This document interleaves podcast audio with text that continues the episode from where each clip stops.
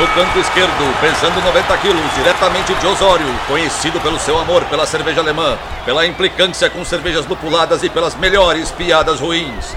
Henrique sem prestígio, Boaventura.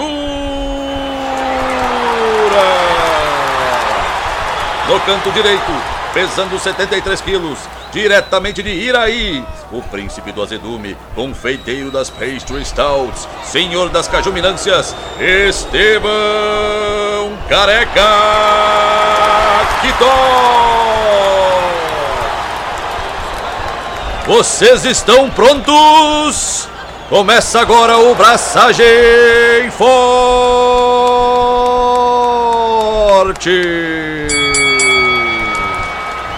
E aí, galera, Estevão da Suricato aqui.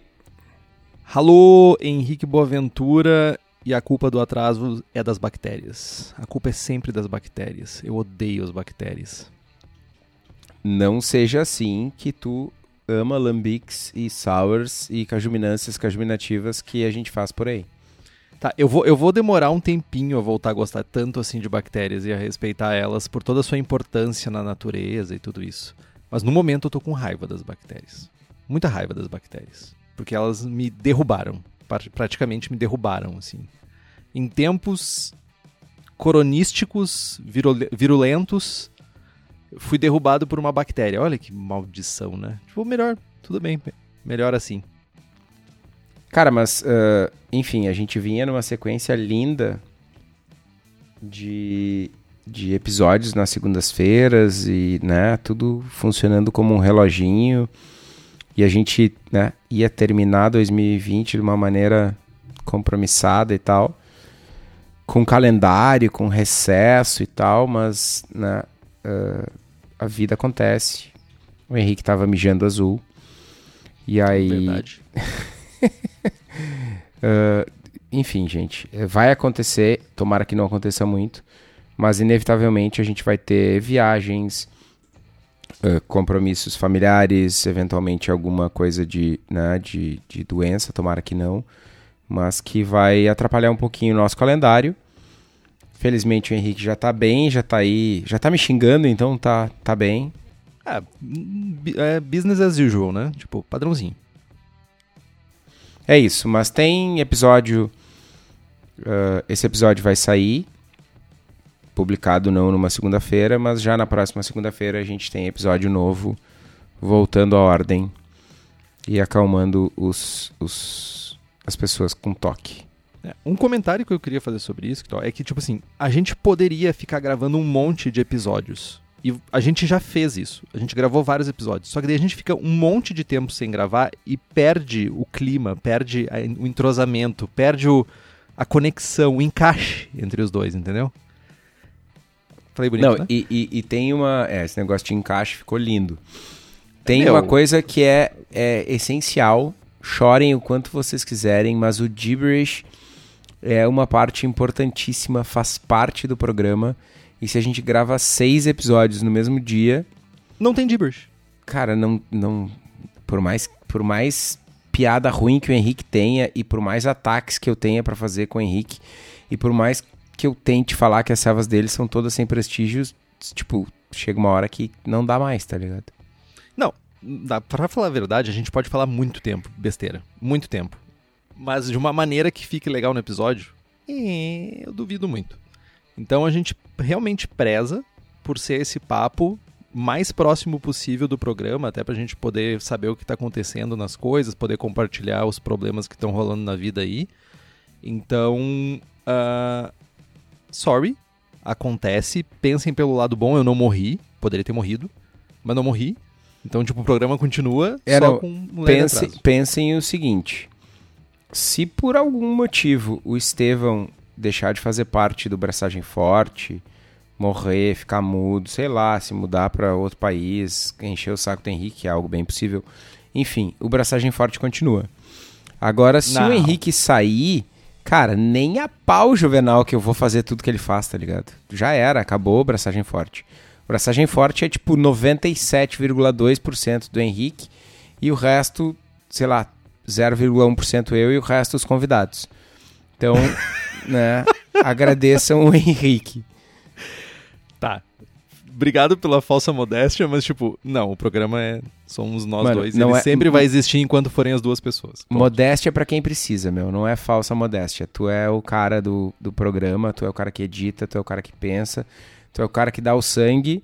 Eu tô, eu sou estrela, né, meu? Eu tô aqui, né, só dando tchauzinho pra galera e eu entro, saio, tá tudo pronto, saio, né, tu fica arrumando as coisas, então lembrem que o Henrique é o cara do programa.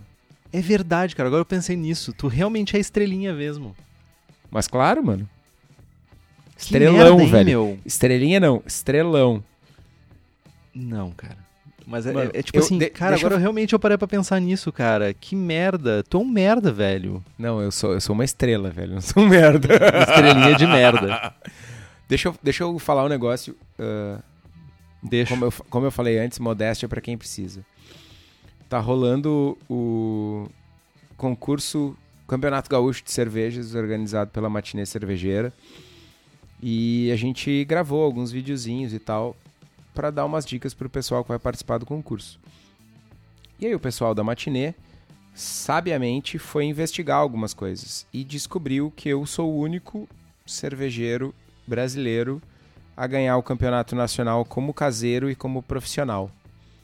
E eu fiquei, Por que, por que, eles Tipo- fizeram isso, meu? mano, ah, sou muito foda, velho.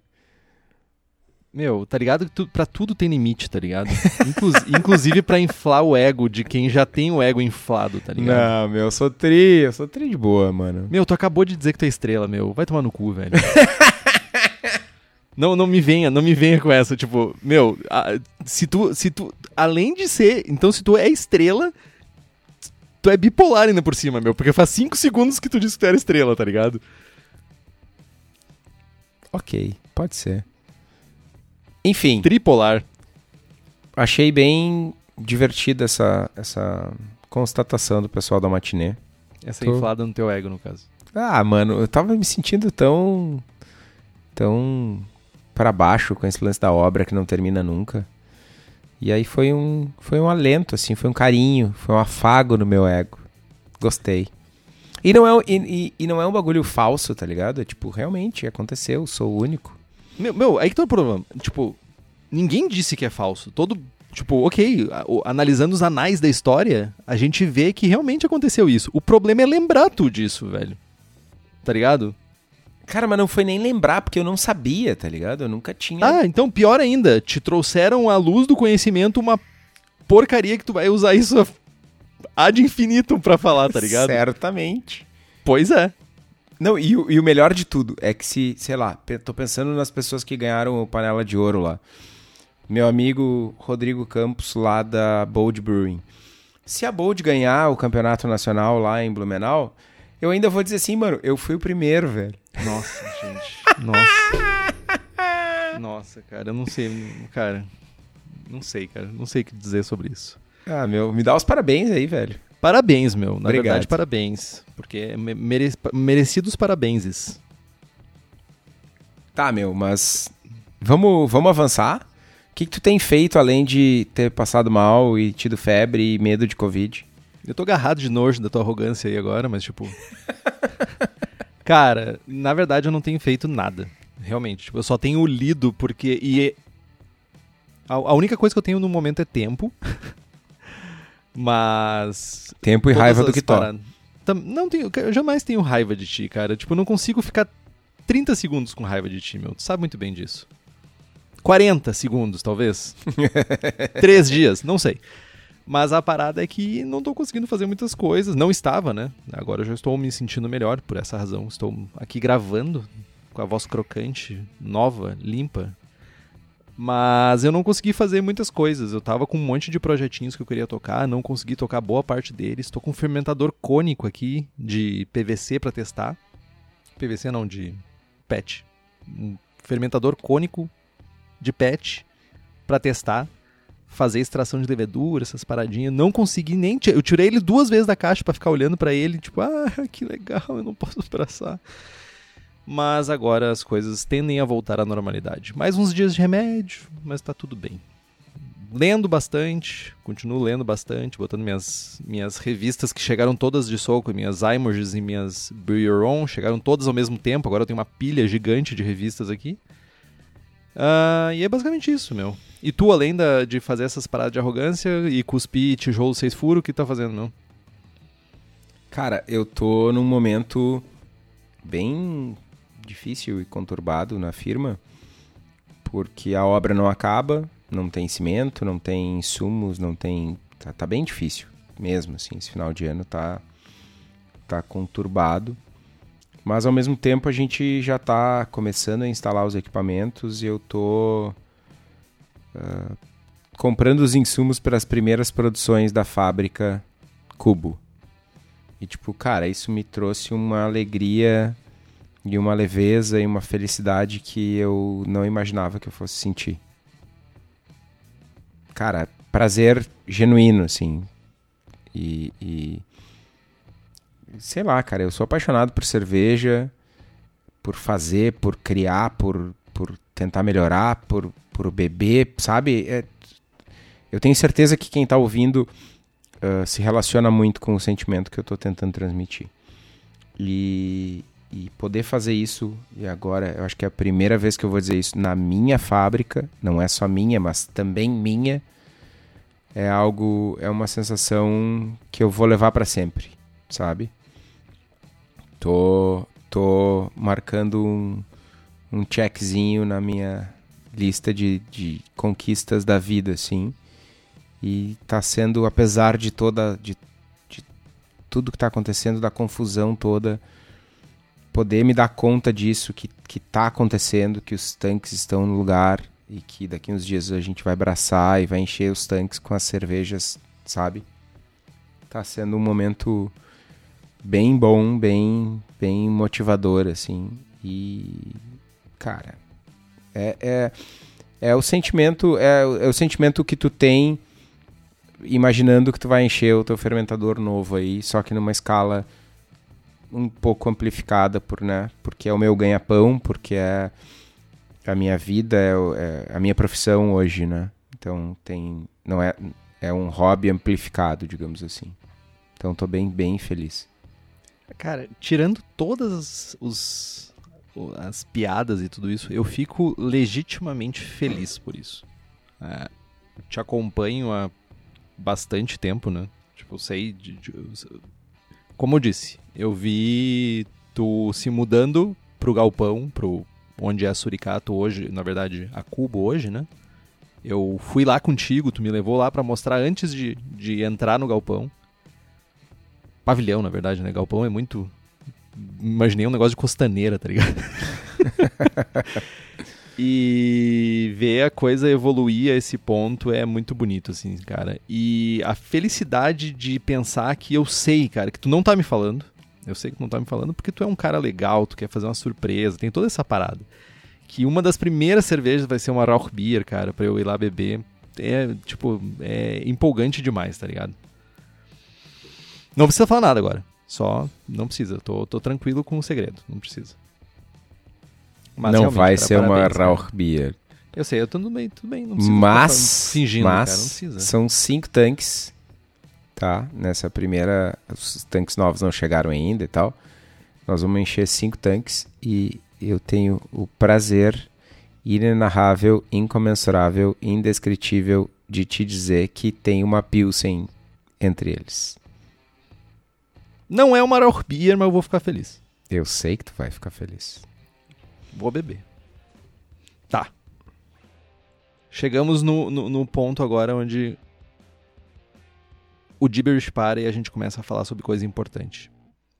Novamente, chegamos naquele ponto onde eu digo que o assunto de hoje é água 101, ou seja, água para iniciantes. E o que tu diz o quê? Cri, cri, cri. O que que tu diz sempre, maldito? Meu, tu sempre diz que todo mundo já leu no card. Ah, sim! É, sim, óbvio. Agora perdeu a graça, seu estúpido. Óbvio. Meu, é que eu tava, eu tava absorto aqui no, na minha felicidade. Eu tava absorto, me olhando no espelho. Também, também. Cara, tem uma ótima ideia. Vou botar um espelho na frente da minha, da minha escrivaninha aqui. Que eu posso. Não, mas eu não vou trabalhar, né? Vou ficar me admirando só. Caraca, velho. nossa, nossa. Nossa, é tipo aqueles dodô, tá ligado? Tipo, fica, tipo, nossa, brilhou, cai. Caiu no, no vai em direção ao precipício, tá ligado? Bom, enfim, mas, é, né? Antes de as pessoas começarem a ouvir o episódio, elas já sabem do tema. Mas sim, Seria é. mais engraçado se tu dissesse na hora que eu perguntei, mas agora tá, tá tranquilo também. Eu acho super legal da tua parte, inclusive. Água 101 com uma convidada especial. Quem? Diga-me você. Quem? Te apresenta então, criatura. Quem ah, é achei você? que alguém ia falar mais al- alguma coisa, né? Quem melhor que você mesma pra falar sobre você mesmo? Verdade. Nossa, isso parece perfil de Tinder, hein? Não faço ideia do que você está falando. Ok. Ainda bem. Oi, pessoal. Eu sou a Gabriela Lando. Eh, Eu sou química de formação, sou mestre e doutoranda em ciência dos materiais, sou professora e estou aqui para falar um pouquinho sobre água por um motivo especial. Eu estou sendo responsável pela tradução do livro Water, que obviamente em português será água. que será lançado pela editora Crater. Ainda está em processo de finalização, não temos data de lançamento, mas está a caminho. E em primeira mão trazemos essa notícia aqui para vocês. Ora, vejam só. Mais uma vez a editora Crater difundindo ainda mais os conhecimentos cervejeiros, coisa tão necessária nesse mundo que a gente vive, né? De cervejeiros caseiros, cervejeiros e cervejeiras caseiros, cervejeiros e cervejeiras profissionais. E muitas vezes não tem ou o conhecimento necessário ou não tem o tempo necessário para, sabe, dar aquele passo extra para ler inglês e agora vai ter acesso à informação em português. Meus parabéns, editora Crater. E além disso, além disso, quando for lançado o livro Water, água agora, né? Não precisa mais chamar de Water, pode chamar só de água agora. Nós vamos continuar com o cupom de desconto Braçagem Forte lá no site da editora Crater, editoracrater.com.br barra loja. Já tem o lúpulo, já tem o levedura e em breve vai ter o água. Então, lembrando que o Berolink continua funcionando, fritando, tá quentinho, então use e abuse disso. Mas, criatura, fala mais. O que que tu. Me fala da tua relação com o mundo da cerveja. Tipo, além dessa, desse grande passo, né? Que é realmente a tradução do livro, né? Um livro super denso, um livro super difícil, né? Pra, pra quem já, já teve essa. Já tentou fazer essa proeza de ler o livro. Que Tó, eu acho que é uma das únicas pessoas que já deve ter chegado ao final do livro aí. Ele é um livro super denso, né? Um super difícil de, de ler, assim, porque ele é muito técnico, né? Então, ainda mais para quem não é do meio, dificulta bastante as coisas, né? É, ele precisa eh, que a pessoa tenha um conhecimento básico, né? Pelo menos um basiquinho de cerveja e de química também. Ah, mas se a pessoa não lembra muito das aulas do colégio, não precisa se preocupar que também tem um apêndice bem legal, com vários termos necessários para entender o livro de forma um pouco mais completa. A minha relação com a cerveja é agora, infelizmente sou consumidora e mal e mal, que eu estou no meio do mato. Ah, sou uma homebrewer ah, triste, porque eu estou sem equipamento nenhum. Então, minhas únicas fermentações estão sendo de pão e mal e mal, na, na pandemia. Mas, né? Mas ah, já trabalhei em vários bares, já trabalhei com a Suricato também um, trocentos cursos e, e encontros de BJCP, né, pra e falando também de água nesses encontros, isso que é bem bacana. Mas aí, desde 2014, eu estou envolvida de alguma forma ou de outra no meio da cerveja. E tu participa também de uma agremiação que é muito importante, né? Uma, uma agremiação chamada Ceva das Minas. Isso, sou membro do Seva das Minas, que nada mais é do que um grupo feminista que tem a cerveja como um, um, denominador em comum. Nós somos mulheres de diversos, diversas profissões, diversas áreas, mas que tem a cerveja com esse ponto né, agregador. Então temos sommeliers, tem cervejeira, tem dona de, de cervejaria, tem dona de bar, tem professoras. então é, é um movimento que visa uh, colocar a mulher no meio cervejeiro, através da educação cervejeira. E eu preciso comentar que uh, da importância desse tipo de grupos, né? Uh, não é à toa e tipo não é de graça que muitas mulheres se sentem de certa forma uh, intimidadas. Pode, não sei se seria o termo correto, né? Intimidadas em participar de grupos heterogêneos, né? De, de, de pessoas cervejeiras. E Com certeza. Ter um é, espaço. É meio violento, assim, vou te dizer que é meio violento em alguns momentos, mas estamos aí para fazer resistência. E, infelizmente, né? Infelizmente é, é violento. Infelizmente as pessoas não. Olha, tu acabou de dizer, citar algumas profissões, né? Muito importantes aí, que são muito importantes para o meio cervejeiro também. E quanto as pessoas estão deixando de aproveitar esses conhecimentos porque homens né, estão deixando de aproveitar esse conhecimento porque são uns bicho burro. Então, tipo, pra dizer o mínimo, né? Então, sempre é. respeite as minas aí, cara. Só aí. E juntas somos mais fortes. Se quiserem conhecer um pouquinho mais, entrar no, nas nossas redes, Serva das Minas, estamos à disposição aí. Então tá, gente. Vamos falar um pouquinho de água, né? A Gabi a gente sempre comentou aqui que uh, o, o, o, assunto mais dramático para nós uh, abordarmos no, no programa aqui seria a água, por uma série de motivos, por ser um assunto uh, por vezes tratado de forma maçante, por vezes tratado como por, por cervejeiros mais abordado por cervejeiros mais avançados e tal, com mais técnica, aquela coisa toda, mas também porque é um assunto, sim, mais complexo. Dá para fazer cerveja boa sem, sem ter uma correção de água legal, mas não dá para fazer cerveja boa sem uma fermentação legal. Então o pessoal também acaba relegando essa informação, deixando para depois. Mas uma coisa que eu sempre digo, e a gente já falou algumas vezes aqui no programa, é que a gente pode fazer cervejas muito boas sem olhar para nossa água, mas para fazer cervejas excelentes, a gente precisa olhar para nossa água.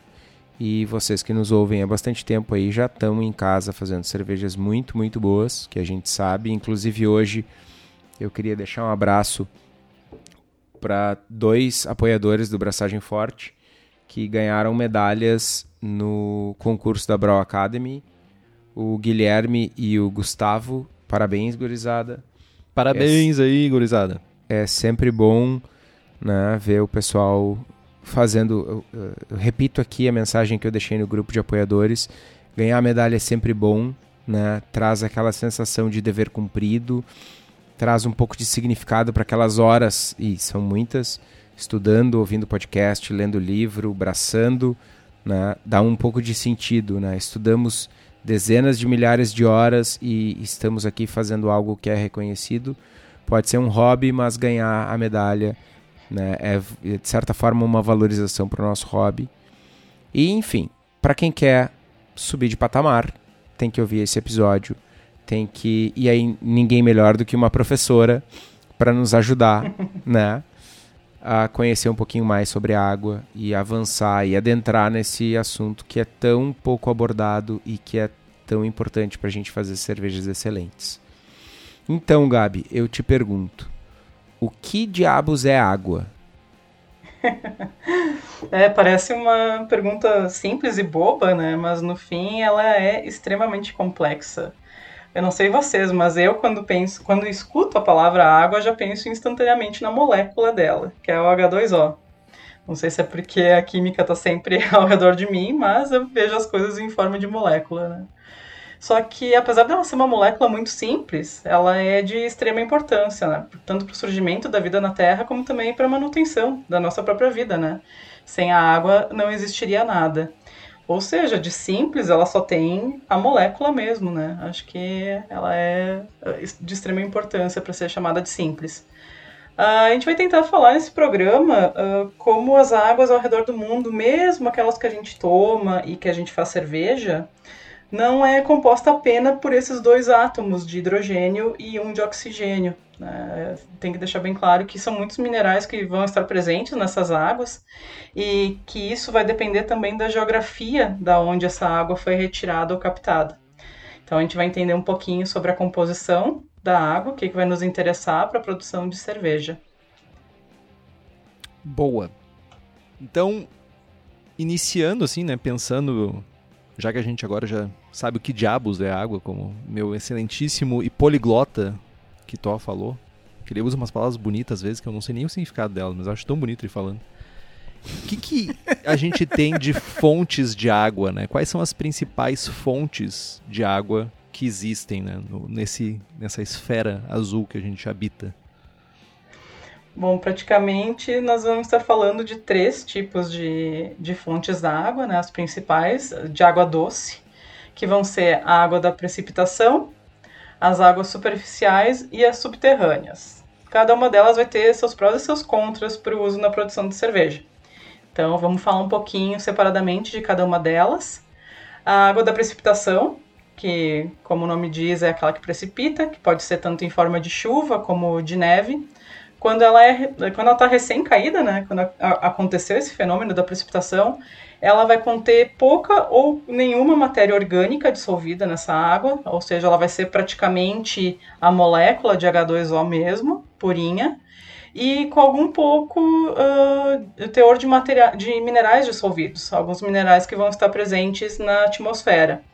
Basicamente sílica e também uh, o nosso sal de cozinha, o NaCl. Apesar disso, né, dela não ter muito mineral dissolvido, as águas de chuvas elas podem apresentar um pH bem baixo conforme a região que está ocorrendo aquela chuva, né? Se for uma região de muita poluição, de muita atividade industrial, por exemplo, a água cap vai captar os gases poluentes e assim ela se torna ácida. Ou seja, né, vira a nossa famosa chuva ácida, aquela que vai corroer, inclusive, as estátuas de mármore da Grécia, né? Eu só preciso comentar de uma vez, de um desenho que eu assisti que me fez ficar traumatizado com chuva ácida. O desenho do Capitão Planeta. E eu me lembro Nossa. de assistir esse desenho e, tipo, mostrava chuva ácida, as pessoas morrendo e tal, tipo, ah, chuva ácida. E quando falava em chuva ácida, eu, um jovem, uma pessoa jovem, ficava apavorado com isso. Só precisa comentar isso. Vai planeta. Vai planeta. ah, pois então, depois que essa, essa chuva precipita, ela vai se acumular em algum lugar, né, em alguns pontos do planeta, e aí vão formar uh, os rios e os lagos, por exemplo, né, que são o que a gente chama de águas superficiais. E essas águas podem conter uma quantidade maior de matéria orgânica, dependendo da de onde tiver né, uh, acumulado. E essa matéria orgânica vai vir principalmente de folhas em decomposição, em animais em decomposição, né, pensando num ambiente uh, sem muita ação humana. E também, uh, a depender do, do, tipo de solo do local, vai ter uma concentração moderada de minerais dissolvidos naquela água. Quanto maior for o tempo de contato entre essa água e o solo que ela está uh, em contato, né, que ela se depositou, maior vai ser a quantidade de substâncias presentes daquele ambiente dissolvidas naquela água.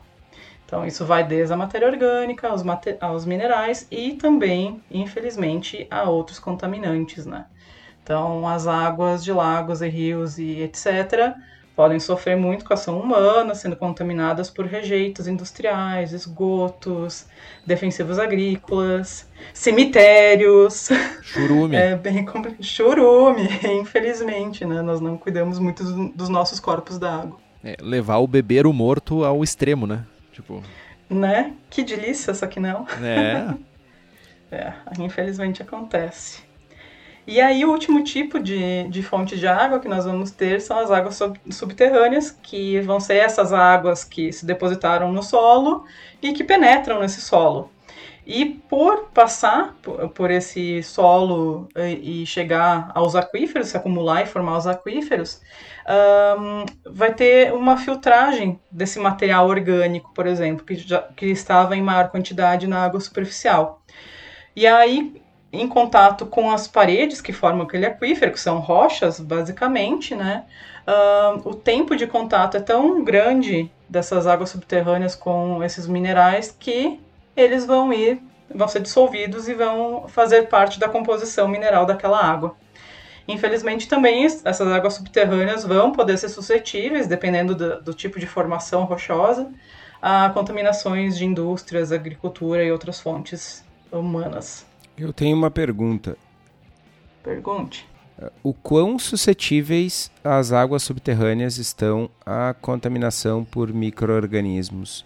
Pelo, me, me parece, parece fazer mais sentido de que águas superficiais têm uma carga maior de micróbios do que as águas subterrâneas. Faz sentido?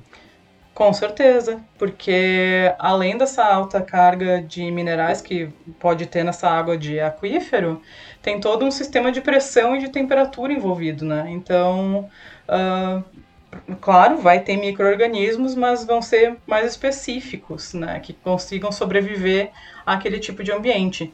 Mas até em função da grande carga de matéria orgânica que está presente nas águas superficiais, sim, vai ter uma maior quantidade de, de bactérias e algas e etc. nas águas superficiais. Interessante, né? mas interessante que a gente, a gente fala, né? Tipo, a água ela compõe, ela é a maior parte, né, da, da composição da cerveja, né?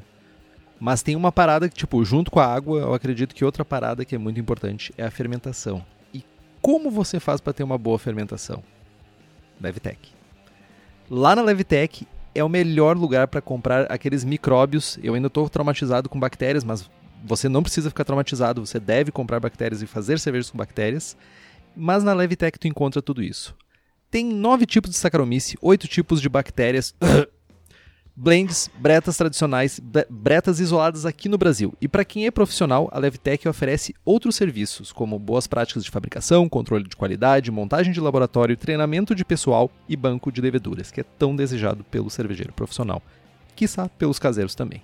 Então, entra lá no levitec.com.br, faz tuas compras e diz que escutou aqui no Braçagem Forte ajude, apoie quem nos apoie, porque eles pagam as contas para você nos pagar.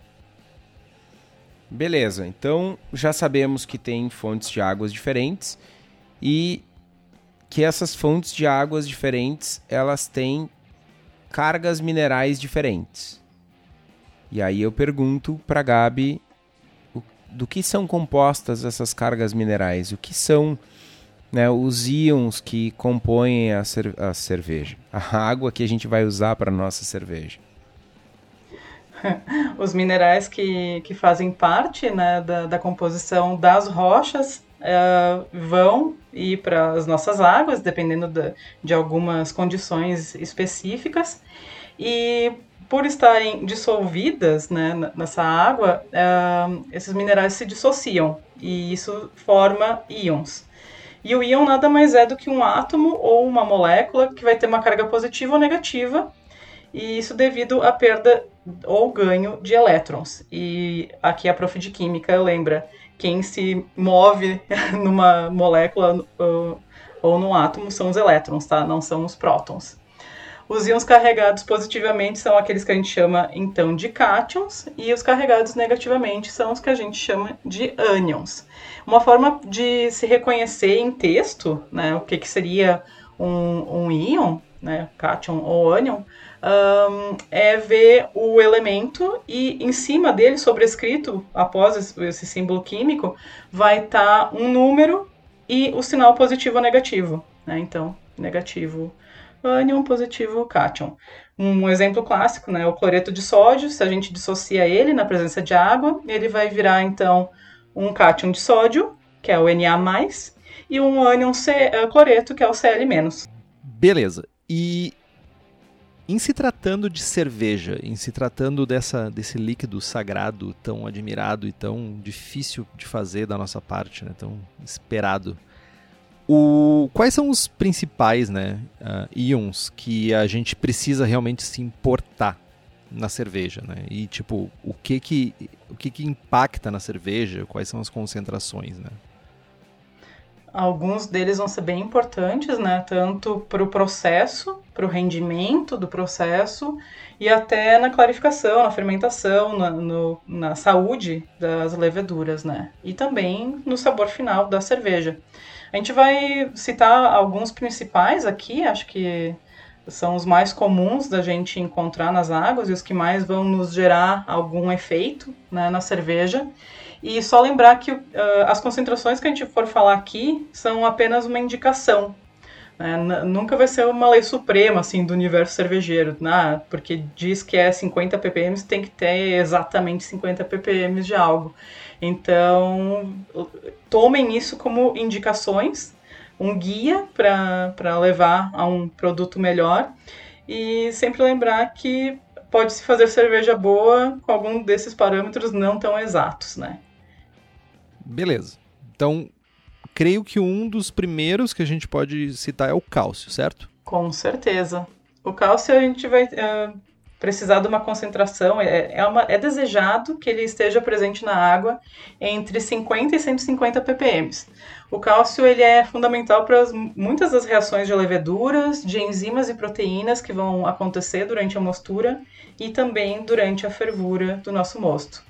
Uh, o cálcio reage com o fosfato que vem do malte e isso causa a diminuição do pH do mosto através de várias reações químicas. Uh, ele também vai ajudar na clarificação, no sabor e na estabilidade da cerveja finalizada, uh, pois ele tem um papel muito importante para auxiliar na coagulação das proteínas e na floculação das leveduras. Então, para deixar a cerveja mais clarificada, mais transparentezinha, é importante ter uma boa quantidade de cálcio. Uh, se a água não tiver muito uh, desse cátion, então pode ser necessário uh, a adição posterior, tanto na, na água quanto durante o mosto, durante a produção do mosto. Mas, se a gente tem uma concentração elevada do cálcio no mosto, ou seja, em valores superiores a 250 ppm, um, também pode haver a inibição da absorção de magnésio pela levedura. E isso vai prejudicar o desempenho da fermentação. E não queremos isso, né? Basicamente, o, o, cálcio não altera o sabor da, da bebida, né? Ele vai ser bem neutro com relação ao sabor. E uma coisa que pode acontecer, uh, eu não sei se o Kito tem experiência nisso, que quando tem essas reações com, com a, a, cevada, pode acontecer que os sais de oxalato que estão presentes na, no, no malte, junto com o cálcio, formem as beer stones, que nada mais é do que oxalato de cálcio. E aí, então, esses cristalzinhos na bebida final pode gerar pontos de nucleação de gás. E aí, quando a gente abre a garrafa, dá aquela espuma horrível, jorrando espuma por tudo. Fórmula 1 total, né? Uhum. Uh, outro, outro íon importante, né, é o magnésio, né. Uh, achei meio interessante primeiro, eu queria comentar que o, interessante que acima de 250 ppm de cálcio tu já começa a ter problemas, é tipo aquela parada, né, o que me nutre e me destrói, tipo, tu, é importante a pero no mútil, sabe? Mas o magnésio, ele também é um, é um íon muito importante, para fermentação, né, para a parte da fermentação. Ele tem uma concentração desejada mínima de pelo menos 5 ppm até 40 ppm. Uh, ele tem um comportamento semelhante ao cálcio na água, mas ele é menos eficaz na redução do pH do mosto e rea ele reage né, com íon de fosfato. É, ele é um importante nutriente para o metabolismo do piruvato descarboxilase das leveduras. Cara, sempre me dá um nó no cérebro pensar nesses nomes.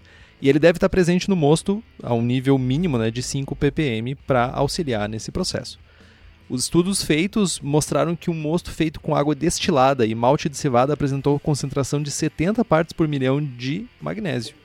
Então, geralmente, não é necessário se preocupar com a adição dele na água cervejeira. Não se o mosto for feito com uma quantidade elevada de açúcares refinados adjuntos, ou seja, Se teu mosto for um, mosto puro malte, como anunciam por aí, como só, só malte, tu não vai precisar. Achamos uma coisa boa na tal da cerveja puro malte. Olha aí. Se você, por acaso, for fazer uma cream ale, for fazer uma American Light Lager, que pode chegar a 40% de adjuntos aí, aí você realmente pode começar a pensar que magnésio vai fazer falta.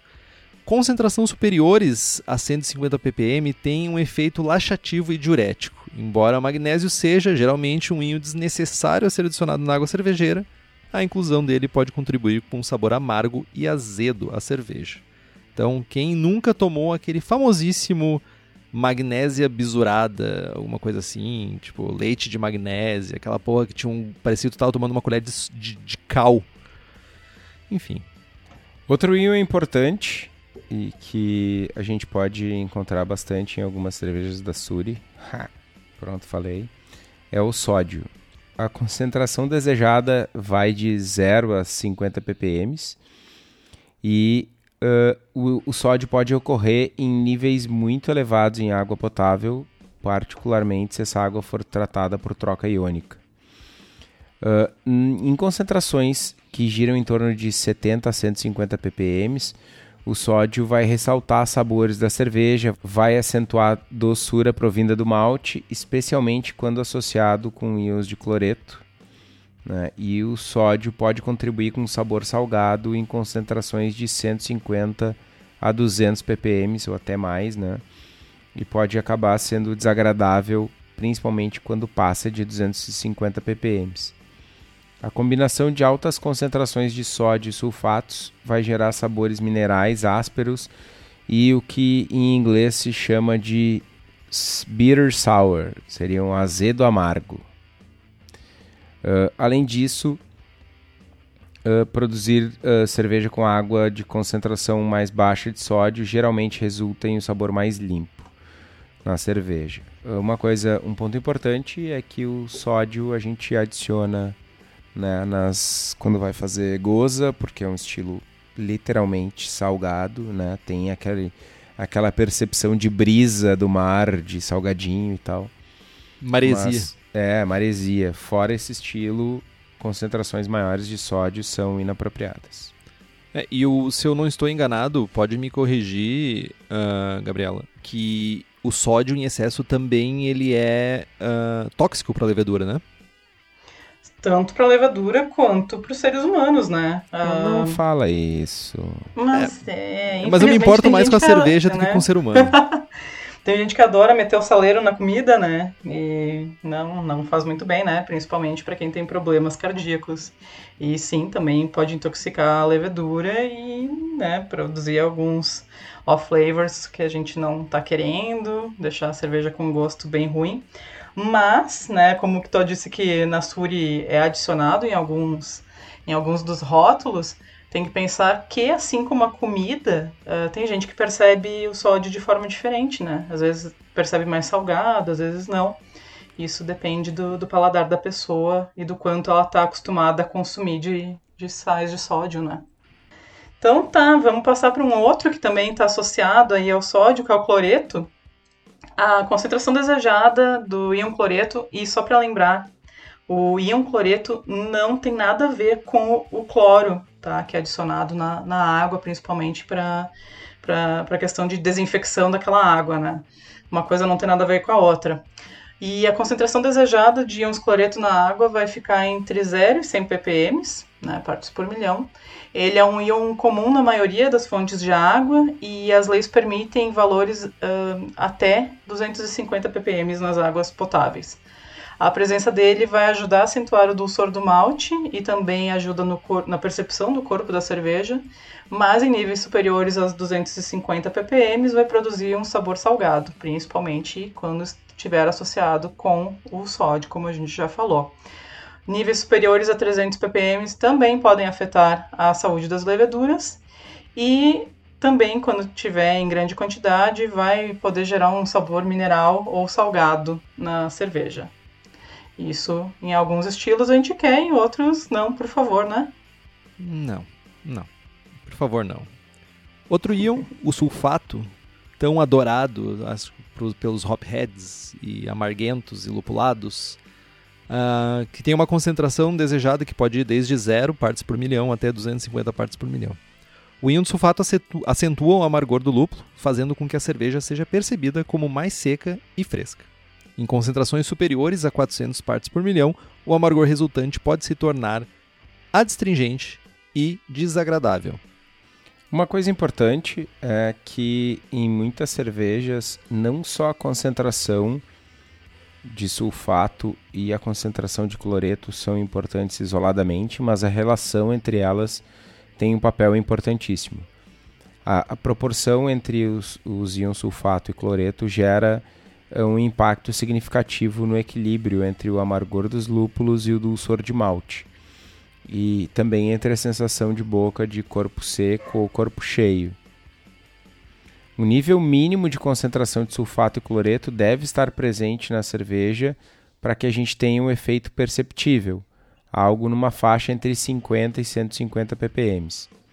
Lagers claras, leves e tal, que dependem de aroma e características de lúpulo nobre, são mais sensíveis aos níveis de sulfato. Então a gente recomenda níveis mais baixos, algo menor que 100 ppm.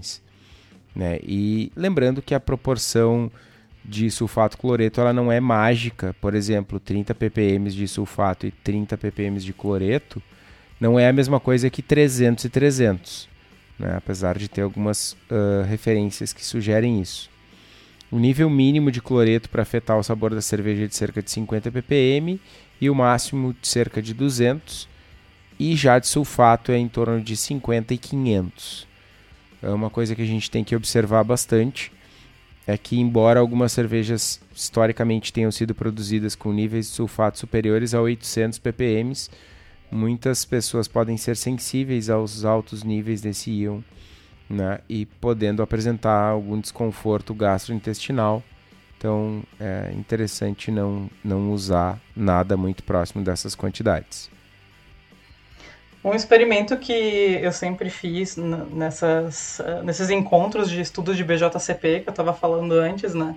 É fazer soluções de cloreto de cálcio e sulfato de cálcio soluções assim, numa proporção razoável, e, e, e pingando, fazendo esse, esse, joguinho dessa razão, né, de 1 para 2, 2 para 3, sei lá, e, em cervejas comerciais. Então, sei lá, pega uma pilsenzinha das massas aí e vai pingando essas soluções em diferentes proporções para as pessoas entenderem como que essa razão entre os dois íons atua na cerveja, né? Tanto uh, ressaltando-se do dulçor do malte, quanto então trazendo o caráter lupulado mais para frente.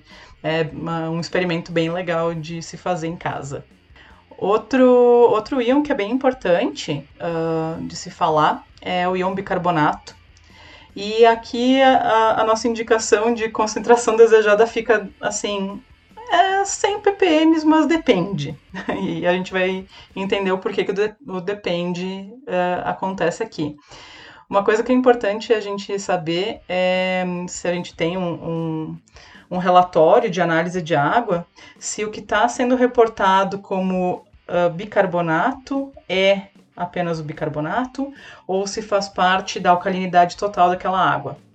Eu falo isso especificamente para quem tem água com pH, por exemplo, maior do que 8,3. Já vamos falar de pH também. Um, isso quer dizer que uh, nesse valor de pH, abaixo dele, né, se está inscrito como alcalinidade total, pode ser relacionado apenas ao valor de bicarbonato. A alta concentração desse íon pode dificultar a redução do pH na, durante a mistura, porque ele forma o que a gente conhece como sistema tampão da água. É, então, vai ser uh, uma solução que vai dificultar uh, a redução ou aumento do pH se a gente adicionar algo que tente modificar, né? Se adiciona um ácido forte, uma solução tampão tende a controlar o pH naquela faixa por mais tempo. Uh, e esse, essa concentração alta também do bicarbonato uh, pode afetar tanto a, a mostura, tanto o processo como um todo, a lavagem, a clarificação. Sempre é importante que ele uh, ajude a gente a controlar o pH uh, para trazer qualidades melhores para a bebida final, né? tanto uh, no processo quanto na bebida final. Altas concentrações de bicarbonato podem, inclusive, dificultar a redução do pH na fermentação. E isso também uh, gera um problema de risco de contaminação por outros micro-organismos que uh, achem mais adequado aquele, aquele mosto para se reproduzir. Os níveis de bicarbonato mais a dureza da água, uh, que nós vamos falar mais para frente, serão bem importantes na hora da gente escolher os maltes a serem utilizados nas receitas. Então, cervejas mais escuras podem utilizar águas com uma alcalinidade residual mais elevada, e já ao contrário, cervejas mais claras vão precisar de águas com menor valor de alcalinidade residual. É, isso é uma coisa importante, né? Isso valia para o passado. Hoje a gente não escolhe mais o malte para usar na nossa água, a gente corrige a água para fazer a receita que a gente quer. E aí, pensando em equipamentos e, e métodos de correção e equipamentos de medição, a gente não pode deixar de falar da cerveja da casa. Né? A cerveja da casa fabrica equipamentos voltados para o cervejeiro caseiro, então fiquem ligados que eles estão sempre lançando novidades para facilitar a nossa vida tem desde insumo, pHmetro, refratômetro, o que quer que seja, né, além dos equipamentos desenvolvidos por eles. E para quem é da região metropolitana de Porto Alegre, a gente pode dar um pulo no espaço da Cerveja da Casa, lá na rua Paracatu 220, no bairro Igara, em Canoas. Lembrando que a gente está gravando esse episódio no finalzinho de 2020, ainda estamos em pandemia, então se você estiver ouvindo e ainda não tomou a vacina, dá uma ligadinha antes para lá para saber como é que estão os horários de atendimento. E para vocês que não são daqui da região metropolitana de Porto Alegre, vocês podem comprar pelo cervejadacasa.com. Entra lá e apoie quem nos apoia. Lembrando que tem as receitas do Braçagem Forte, né? Muito importante. Sete receitas com a curadoria do Braçagem Forte, seja lá o que isso significa. Então, tá lá no site, procura por Braçagem Forte, tem um link separadinho com todas as receitas para você fazer a cerveja que nem a gente faz aqui em casa. Ou na casa do Quitó, no caso. Beleza. Temos três parâmetros ou conceitos né, químicos que são, podemos dizer, indispensáveis para a gente entender a água cervejeira, né, que é o pH, a dureza e a alcalinidade. Né? Tu pode falar um pouquinho sobre isso pra gente? Claro, às vezes assusta, né? Eu já falei em alguns momentos aí, mas vamos falar sobre eles para descomplicar um pouco a vida. Uh, o pH tem um nome mais dificilzinho, ele é uma sigla do que a gente chama de potencial hidrogeniônico. E, ser, e o pH é uma escala é utilizada para especificar o quão ácida ou quão básica é uma solução. E isso se dá através da concentração de íons hidrogênios, os íons H+. E aqui vale lembrar que uh, o pH é uma medida indireta da acidez ou alcalinidade. O que a gente utiliza para o cálculo do pH é a concentração desse íon, né? E importante também lembrar que essa escala, ela é uma escala logarítmica. Então, às vezes a gente acha que ah, um pH de 5 para 4 não vai ter diferença nenhuma, só que a gente tem que lembrar que, pelo, pelo log, né, a, a concentração desse íon que vai promover a acidez ou não, a, a mudança vai ser muito grande entre esse 4 e esse 5.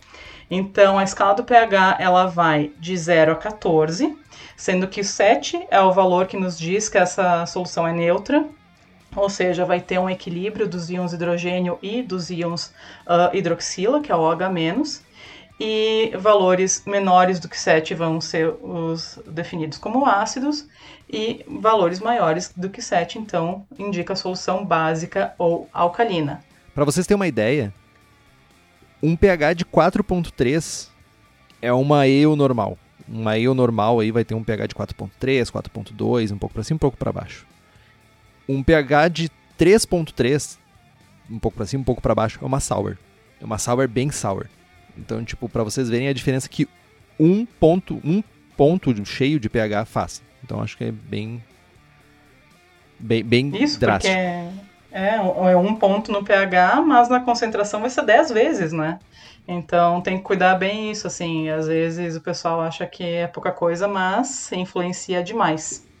É, uma coisa também que é importante é que o pH sozinho né, não é tão importante pra gente, né? O que importa muito pra gente quando a gente tá fazendo a cerveja é o pH de mostura, né?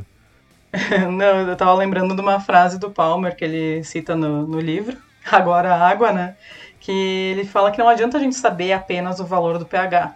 É como se a gente estivesse olhando para uma bateria sem saber nada sobre ela, sem saber o, a, o quanto que ela está carregada ou não, qual é a voltagem dela, então não indica muita coisa. O que vai nos trazer mesmo informação, esse valor do pH, é, é junto com o, a alcalinidade e também a dureza da água. É, e isso vai afetar o nosso pH de mostura e aí, consequentemente, todo o resto do processo cervejeiro. E é interessante a gente também falar que a gente pode ter águas com o mesmo pH, só que os perfis minerais são completamente diferentes. E isso também vai alterar o, o pH da mostura, né? Porque vão acontecer várias reações químicas lá dentro em função desses minerais, não apenas do valor do pH. Entendemos o que é pH, entendemos que o pH da água uh, nem é tão importante assim, o que nos importa é o pH de mostura, né? Uh, porque, enfim, vai, vai falar da nossa eficiência de conversão, vai impactar o pH da cerveja, que por sua vez vai impactar o sabor da cerveja. Mas para entender melhor o pH da mostura, a gente tem que saber um pouquinho do que, que é a dureza e um pouquinho do que, que é a alcalinidade. Tu pode Beleza. esclarecer um pouquinho disso para nós? Sim, por favor. Até é, são pontos bem importantes da gente esclarecer, porque tem gente que acaba misturando os dois conceitos e eles são bem distintos. A dureza é, é engraçado a história de como que começou a se estudar sobre isso. Veio muito da, das indústrias de limpeza, de produção de sabão, ou até de limpeza mesmo, de lavanderias, etc as pessoas começaram a notar na época que por muitas vezes o sabão fazia bastante espuma, em outros lugares não fazia tanta espuma, ou então ah, é mais fácil de enxaguar com certo tipo de água e outro não. Uh, então uh, se entendeu que dependendo da composição daquela água iria formar ligações com o sabão e aí seria mais hard de limpar. então é, é, daí o termo em inglês, hardness, que é traduzido virou dureza da água, né? Uh, e aí então duro seria duro de enxaguar e mole seria uh, o nome em português da água soft, que seria então mais simples de ser uh, limpa ou in, inclusive de fazer espuma.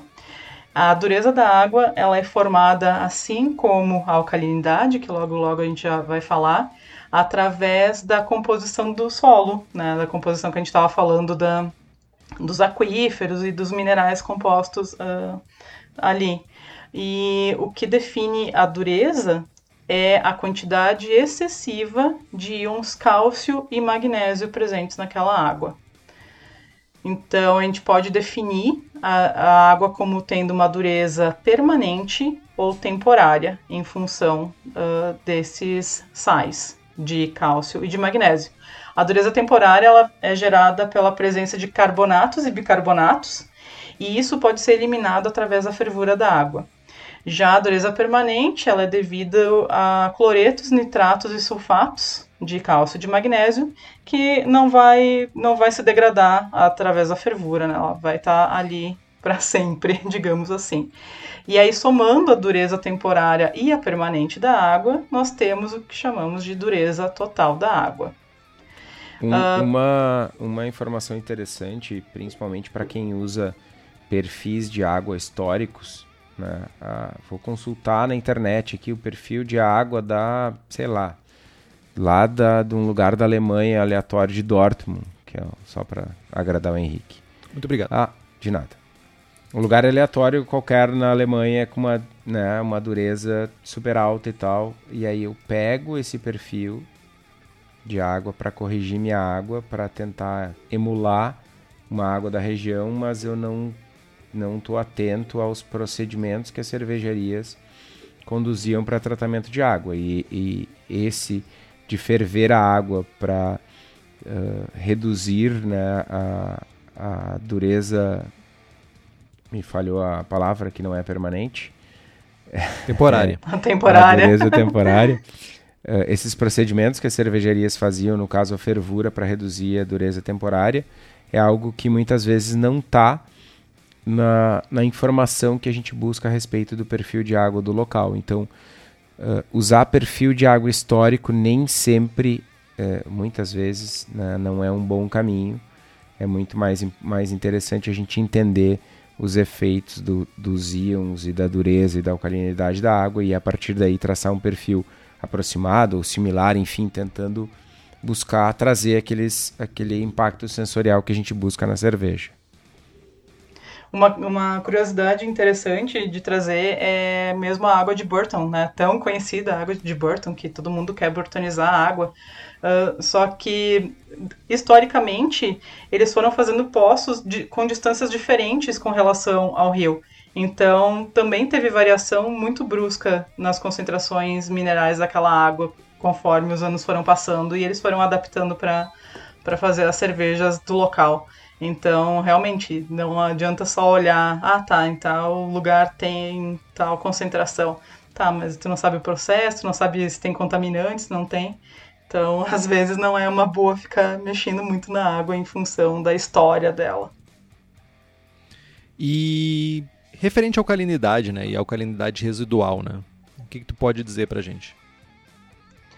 A alcalinidade, a gente estava falando de pH, né, antes, e é, engraçado porque se vocês puxarem da memória, na, na, época de colégio, o que a gente estuda como sendo uma água alcalina é simplesmente a água que tem OH uh, menos em, em, concentrações mais elevadas, né? Só que isso é sempre com relação à água ideal, só H2O a água real que a gente vai utilizar para fazer cerveja e, e, a água que a gente toma, como já vimos, né, ela vai ter todos esses sais dissolvidos, esses minerais, e também vai ter outro, outros tipos de íons que vão influenciar no, na alcalinidade dela. E esse é um, um conceito muito importante no meio cervejeiro. A alcalinidade é a capacidade que um sistema aquoso possui de neutralizar os ácidos fortes. Então, nada mais é do que uma solução tampão. Uma solução com baixa alcalinidade, como é a água pura, por exemplo, vai ter o seu pH diminuído uh, por um ácido fraco. Mas se eu tenho uma solução de alta alcalinidade, não vai ter essa alteração do pH. Né? os íons livres vão neutralizar esse ácido fraco. Vou, vou precisar colocar um ácido muito mais forte para alterar esse pH. A alcalinidade das águas naturais vai se dar principalmente pela presença de íons uh, carbonato, bicarbonato e hidróxido. Mas também pode ser devido a íons silicatos, boratos, fosfatos e amônia. Então, a alcalinidade total da água vai ser a soma da alcalinidade produzida por todos esses íons. Mas a gente pode ter um indício do, do que está acontecendo na nossa água através do valor do pH. Uh, se eu tenho uma água com um pH uh, com valor acima de 9,4, por exemplo, o meu sistema alcalino uh, daquela água, né, a alcalinidade vai ser devida aos íons hidróxido e carbonato. Já num pH entre 8 e 13 e 9,4, uh, vai ser devida aos carbonatos e aos bicarbonatos. E a uma água com um valor entre uh, pH uh, de 4 e 4 e 8,3, por exemplo, é só devido ao bicarbonato. Por isso que eu estava falando antes que se a gente tem acesso ao relatório de análise de água, é importante verificar isso, saber o, pH também vai dar esse indício de que, ok, a, aquela água é alcalina em função dos sistemas de bicarbonato que estão presentes nela. E é, e é muito importante a gente saber isso, um, porque apesar da, da água alcalina não ter uh, grandes riscos à saúde, né, a gente pode tomar uma água com um valor mais elevado, de 9, 10, uh, não vai ser uma água muito boa para ser utilizada em fins industriais, por exemplo. Uh, porque através de várias uh, reações que vão acontecer com outros minerais, vai poder formar depósitos de bicarbonato que vão levar a corrosões e também, por exemplo, se, se é depositar dentro de uma caldeira, É, pode entupir a caldeira e, inclusive, explodir ela dentro de uma fábrica. Então, é muito importante cuidar em todo o, o processo, né? não só é, na bebida final. E também, claro, uh, se tem uma concentração mais elevada, pode alterar o paladar da, da bebida ingerida, né? Da, independente do tipo de bebida. E sim, também vai ter um grande efeito no desempenho da mostura, uh, pois uh, a gente depende desse sistema tampão formado para entender se o malte que está sendo adicionado é suficiente para baixar o pH daquele mosto, ou se a gente vai precisar adicionar um pouquinho de ácido, alterar então um pouquinho aquela água para chegar num pH ideal para otimizar então a ação das enzimas envolvidas no processo da mosturação. E daí a gente agora sabe de alcalinidade, a gente entendeu que tem um impacto na mostura, né? Mas qual a relação de alcalinidade residual e mostura, assim, realmente? Qual é o. o no, no, num tweet, num, num parágrafo, assim? Como é que a gente pode enxergar de uma maneira mais simples, né? Durante a mosturação vai ter várias reações químicas acontecendo, uh, principalmente com relação aos fosfatos provenientes do malte. E aí, esse, essas reações que ocorrem do, do fosfato uh, com o, o cálcio e o magnésio que vem da dureza da água vai gerar uma alcalinidade residual. Na verdade, é o que, a alcalinidade residual é o que vai sobrar na água após essas reações.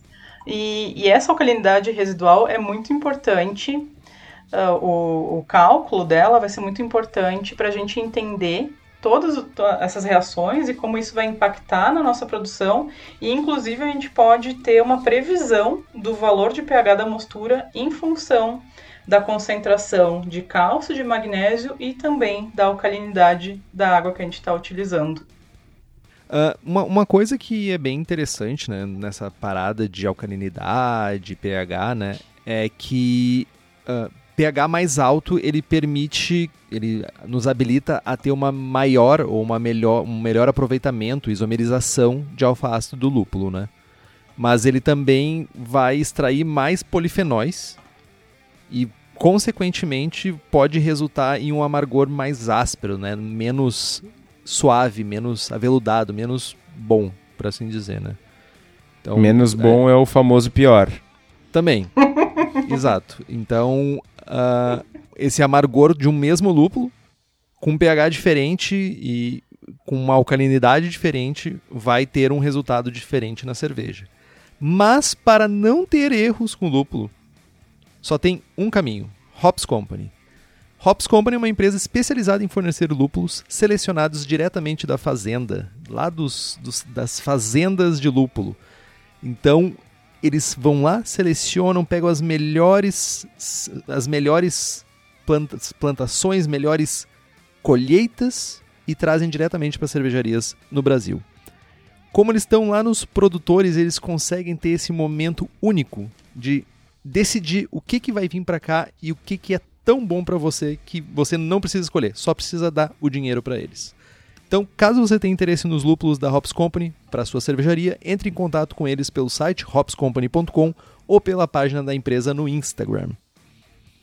Eu preciso fazer um jabá extra aqui, que eh, nos próximos dias uma das cervejas, uma das primeiras cervejas a serem produzidas na fábrica cubista vai ser a uh, Que Papagaiada é essa? que é uma Hazy IPA com maltodextrina. Papagaios. Não. Com... É, já tem a cerveja dos papagaios em Porto Alegre, né? Mas essa é outra. Uh, vai ser uma Hazy IPA com maltodextrina. E vou usar Idaho Jam, Bravo e Centennial, todos da Hops Company. Tô empolgadaço com a selva. Mas que tal? Eu realmente fiquei eu tava preocupado que tivesse papagaios na cerveja, mas tudo bem. Sabe como é que é, né? O mundo cervejeiro ultimamente anda meio zoado, né? É, não, tra trabalhamos com papagaiadas, não com papagaios. Boa, importante, deixa os bichinhos em paz. Tá, e agora pra gente tentar, no final dessa aula de ensino médio, que a gente não teve no ensino médio, para falar a verdade, né? Tipo, a gente não falou sobre isso, seria mais fácil entender as coisas se a gente colocasse em, em bebidas alcoólicas, porque basicamente adolescentes querendo beber, né? Uh, quais são os as coisas básicas que a gente deve seguir, ou pelo menos prestar atenção, antes e durante a nossa abraçagem, né? O que, que referente à água, né? O que, que tu poderia dizer pra gente? Eu quero dizer que assim como vocês gravaram videozinhos para o Campeonato Gaúcho, eu também gravei videozinhos. Olha aí. E eu gravei com dicas uh, que a gente pode falar aqui também. São algumas dicas básicas que vai ajudar o pessoal, tanto em concurso quanto não em concurso, né?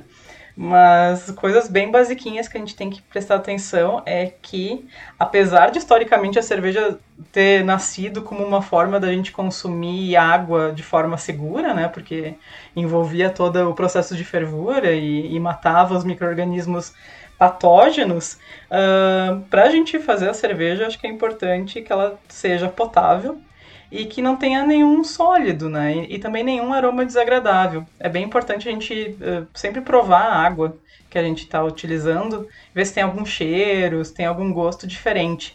Né? Não sei no resto do país, mas a água de Porto Alegre, por exemplo, no verão, é impossível né? de, de ser utilizada para fazer qualquer coisa. Cozinhar e fazer cerveja. Uh, outra coisa que posso pensar aqui, tipo, que certamente é uma zica na, na água, é cloro, né? Cloro é nosso inimigo mortal na cerveja, né? A presença dele na, na água e a presença na cerveja geram um flavor desgraçado, que é clorofenólico, né? Então, uh, uma coisa importante é ou filtrar ou ferver a sua água. Eu sou a favor dos filtros de carvão ativado, para mim é a melhor solução. Uso em casa, uso para fazer cerveja, então tipo é win-win, não tem como perder usando filtro de carvão ativado. Então, para mim, essa é o melhor caminho quando a gente estiver falando de remoção de cloro, nosso tão temido inimigo cloro. Uma coisa importante da gente ressaltar é que geralmente as águas de abastecimento que a gente tem aqui no Brasil, elas vêm da, das águas de superfície, né? As águas de lago, de rio. E aí, lembrando do início lá do que a gente estava falando, essas águas possuem poucos minerais dissolvidos. Então é um perfil bastante neutro de ser utilizado para produzir qualquer estilo uh, de cerveja. Né? Não, não precisaria ficar se preocupando tanto assim em modificar para fazer os estilos mais clássicos, por exemplo. Bom, como a gente falou antes, né, uh, uh, para cervejas mais lupuladas, a gente tem uma, um, uma observação bem importante que é a razão cloreto sulfato, né? O sulfato ressalta mais o caráter lupulado da cerveja e o cloreto ressalta mais o dulçor do malte. Então, inclusive, tem essa brincadeira, né? A gente já falou aqui de algumas cervejarias fazendo a mesma receita, a mesma cerveja, com correções de água diferentes, com mais sulfato ou mais cloreto, e, e transformando essas cervejas em cervejas, apesar de, de a mesma cerveja, na, serem terem percepções sensoriais diferentes só por conta da correção de água. Uh, outra coisa que para as pessoas que utilizam água de poço artesiano ou água mineral, né, é necessário cuidar o pH. Uh, pH muito alto, o malte pode não conseguir fazer o efeito tampão e reduzir esses valores para o que é o mínimo ideal para uma mostura né, e trazer coisas ruins para o nosso processo.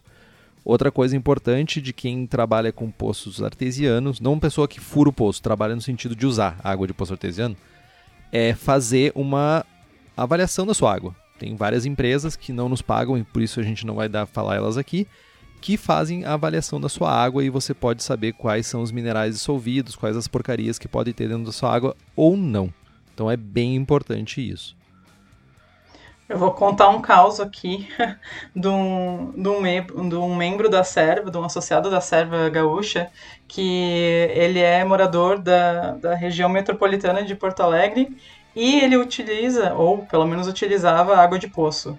E ele estava sempre com, com, uma cerveja muito ruim, assim, coitado, era terrível. Uh, ele fazia todo o processo, ele falava pra gente todo o processo, parecia estar tá tudo bem, tudo certinho. Até que ele falou: ah, não, mas eu uso poço, água de poço. Aí a primeira, né, que chegou, tá, e aí, tu já mediu o pH dessa tua água? e o pH dele estava lá em quase 9, era um negócio muito absurdo. Então, por mais que o malte que ele utilizava baixava esse pH da mostura, ele utilizava a mesma água sem tratamento para lavar, né, fazer uh, a, a, lavagem dos grãos. E aí arrastava tudo de ruim para aquela cerveja, coitado. Então, uma medida basiquinha de pH já, já pode nos dizer muitas coisas, né? E para quem quiser saber um pouquinho mais sobre água ou um pouquinho muito sobre água, nós temos duas sugestões. Para quem quer se aprofundar mesmo, para quem quer ser aquela pessoa que quer saber muito, que quer virar crânio nossa, me senti muito velho agora. Bah, revelou a idade muito agora, velho. Um CDF de cerveja. Exatamente. Uh, Crânio de Ferro, né? Pra quem não sabe o que é CDF. Uhum, é. Uh, dois livros. O primeiro é para essas pessoas mais aprofundadas, Water ou Água, né? Da Brewing Elements ou da editora Crater aqui no Brasil. Que vai. O, o Water já está disponível né, em inglês e o Água, assim que tiver terminada a tradução, tiver revisado, o livro vai ser publicado e você pode comprar.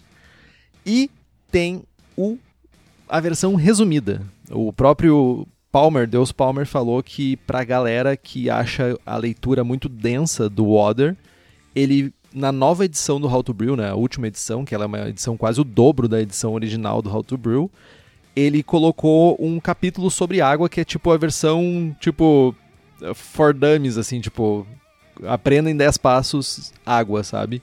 Então, fica a dica. Se você quer se aprofundar, water, água. E se você quer aprender de uma maneira um pouco menos aprofundada, mas ainda assim com conteúdo importante e útil, how to brew.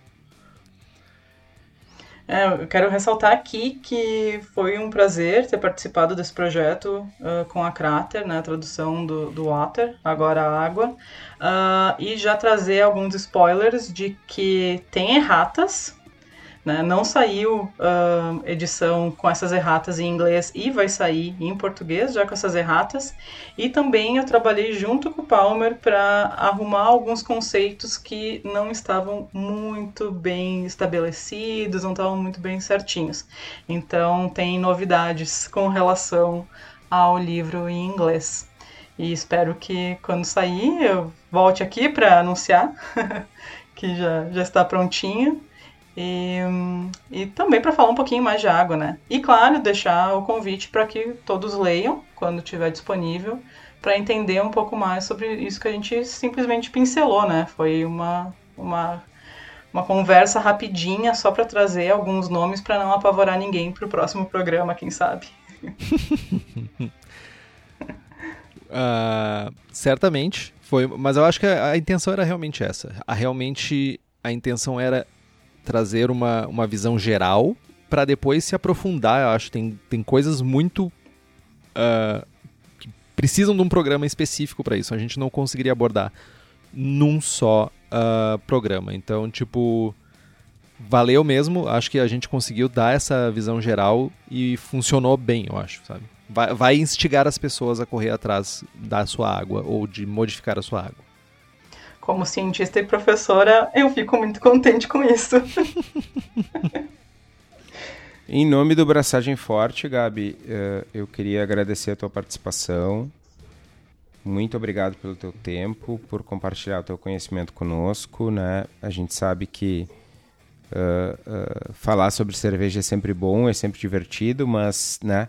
Cansa, uh, custa tempo, custa horas de preparação, então nosso muito obrigado em nome do, de nós, né, eu e o Henrique, mas também em nome dos nossos queridos ouvintes.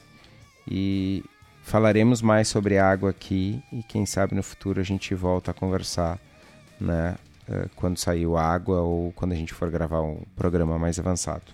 Muito obrigado. Eu que agradeço a vocês, obrigada pela oportunidade de falar um pouquinho do livro e também um pouquinho sobre esse assunto que como química me fascina, né? não só como cervejeira, mas como química. E estou à disposição aí, se vocês quiserem tirar mais alguma dúvida.